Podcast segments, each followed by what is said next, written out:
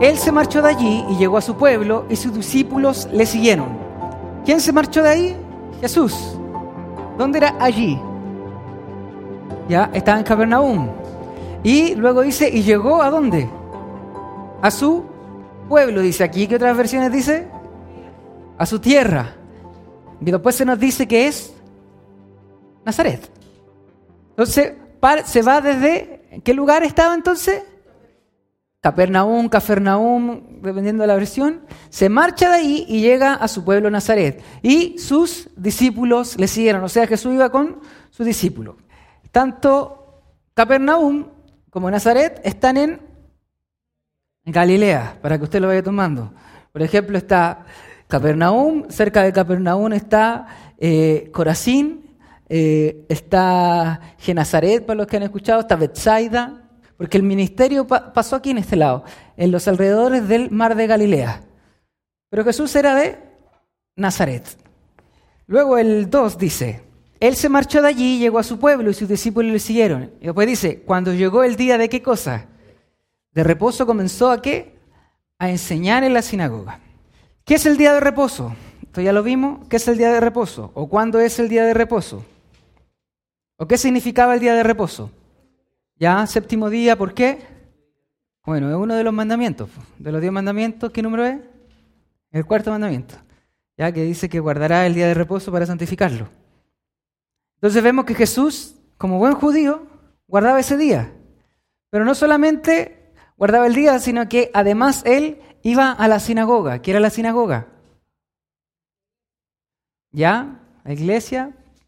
¿Podría ser? El templo, hermano, era uno solo. Un solo templo donde se iban a ofrecer los sacrificios, donde se iban a entregar las ofrendas. Solamente allá se hacía sacrificio y ofrenda en el templo. La sinagoga, en cambio, ahora usted imagínese esto. Usted está en el templo, eh, ahí es el lugar de sacrificio, el lugar de adoración, es el lugar de ellos. Pero usted vive en Nazaret, o usted vive en Betania, o usted vive en, en alrededores, que son días caminando para llegar al templo. Entonces, ¿qué pasa? Comienzan a formar pequeñas comunidades, como pequeñas capillas, por decirlo así. En la sinagoga no se hacían sacrificios, no se hacían holocaustos, no se hacía nada.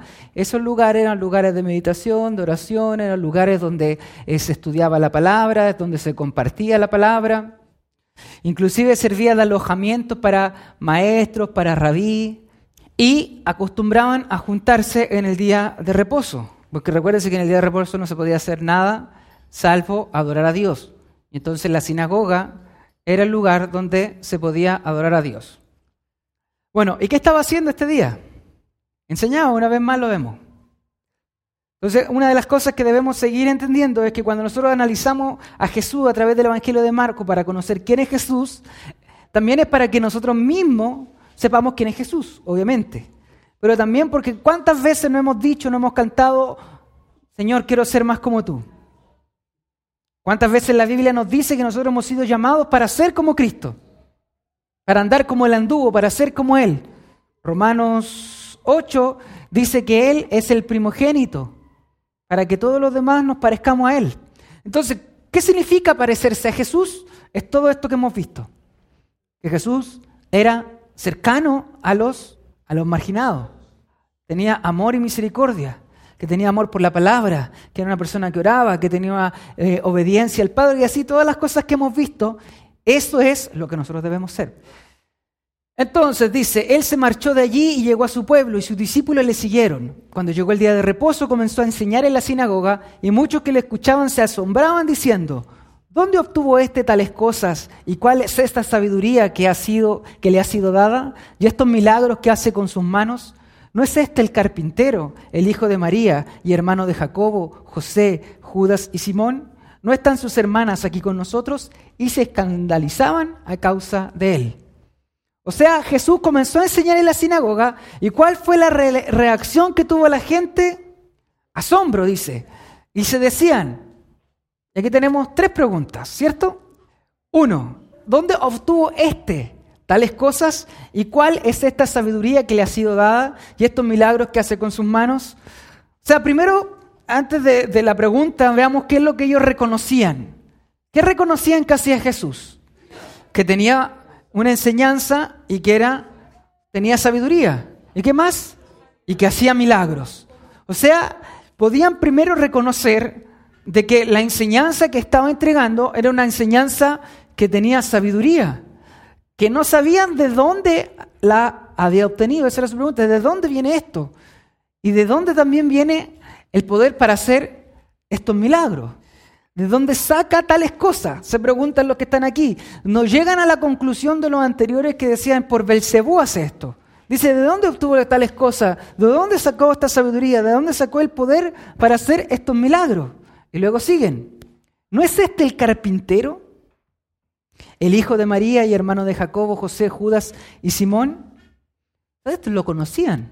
Entonces lo primero que podemos aquí ver es que a través de las palabras de estos pobladores de Nazaret, que habían crecido junto con Jesucristo, que lo habían visto crecer, es que Jesús era qué cosa?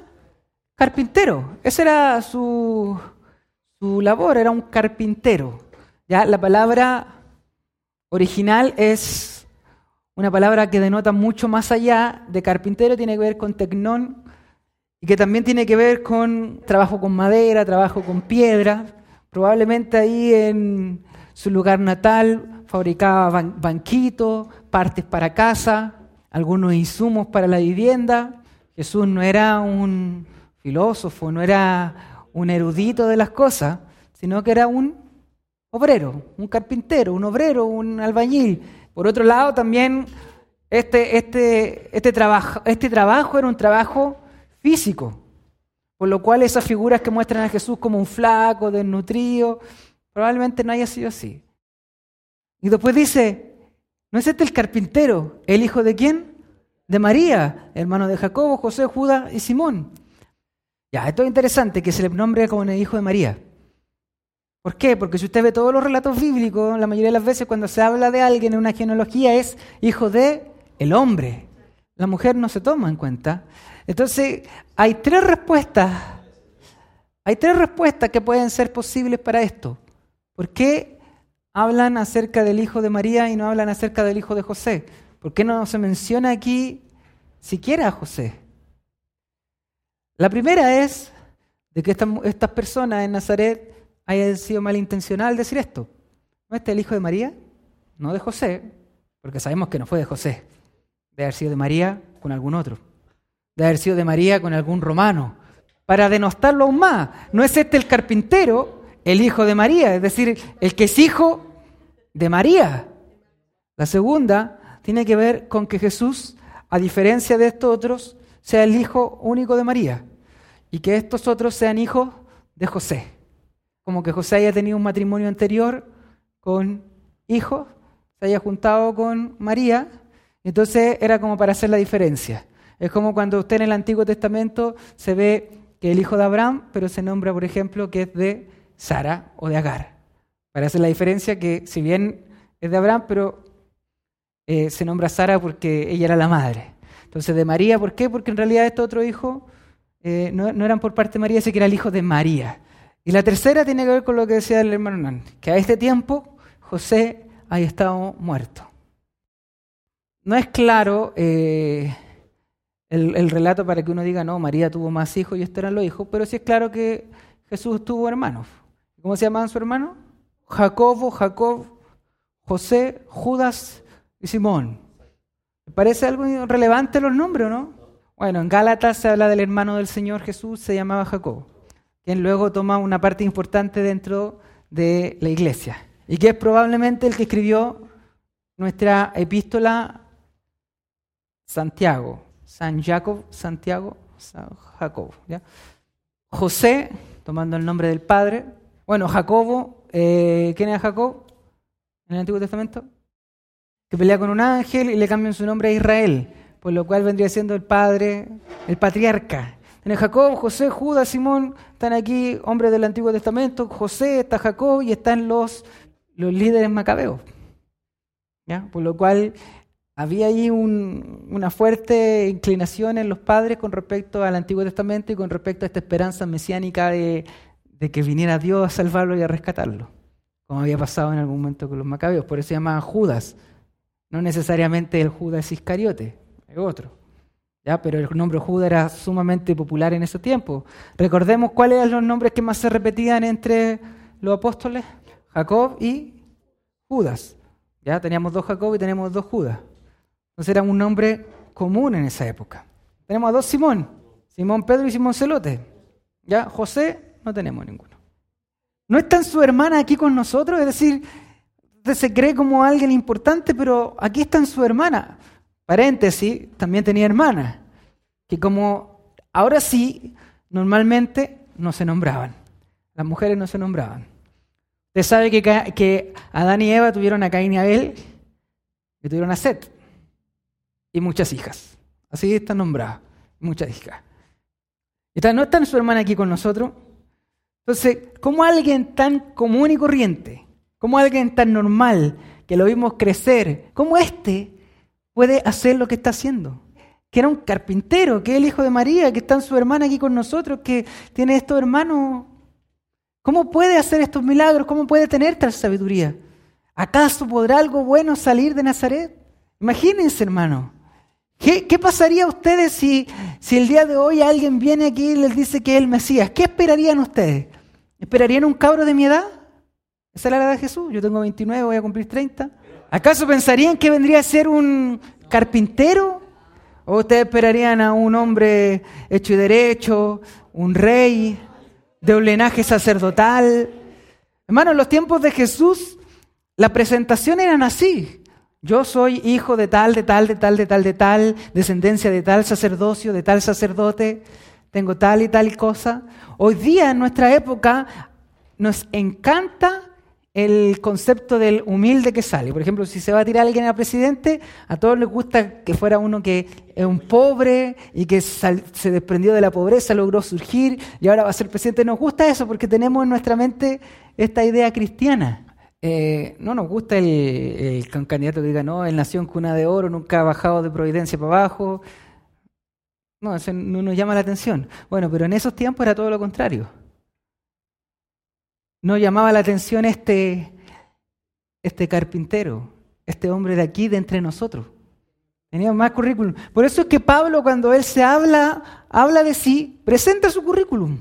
Y dice, yo soy fariseo de fariseo, he cumplido la ley, circuncidado al octavo día, y comienza a tirar su currículum. Y después al final dice, pero todo esto es basura. Y todo esto lo tengo perdido a causa de Cristo. ¿Ya? Pero él tira su currículum porque era importante, hermano, en ese tiempo. Era importante las credenciales. Bueno, Jesús no tenía ninguna credencial. Jesús no tenía credenciales. No había estudiado con ningún rabí importante. No era un hombre que se hubiese dedicado a, estudiar la Torá, que hubiese venido desde un lugar eh, extranjero, no era un hombre que viniera de una línea sacerdotal directa, no es que era el hijo del sumo sacerdote, no era tampoco un hijo de un fariseo importante de renombre. Su infancia quizás fue una infancia normal. A veces nosotros idealizamos como no hay nada escrito de su infancia, nosotros decimos, no, y Jesús debe haber sido el mejor alumno de su curso. No sabemos. Tenemos claro el capítulo de los doce cuando se encuentra discutiendo con los con lo erudito, pero no tenemos más, no sabemos de él. Y Jesús les dijo, no hay profeta sin honra sino en su propia tierra y entre sus parientes y en su casa. Y no pudo hacer allí ningún milagro, solo sanó unos pocos enfermos sobre los cuales puso sus manos y estaba maravillado de la incredulidad de ellos y recorría las aldeas de alrededor enseñando.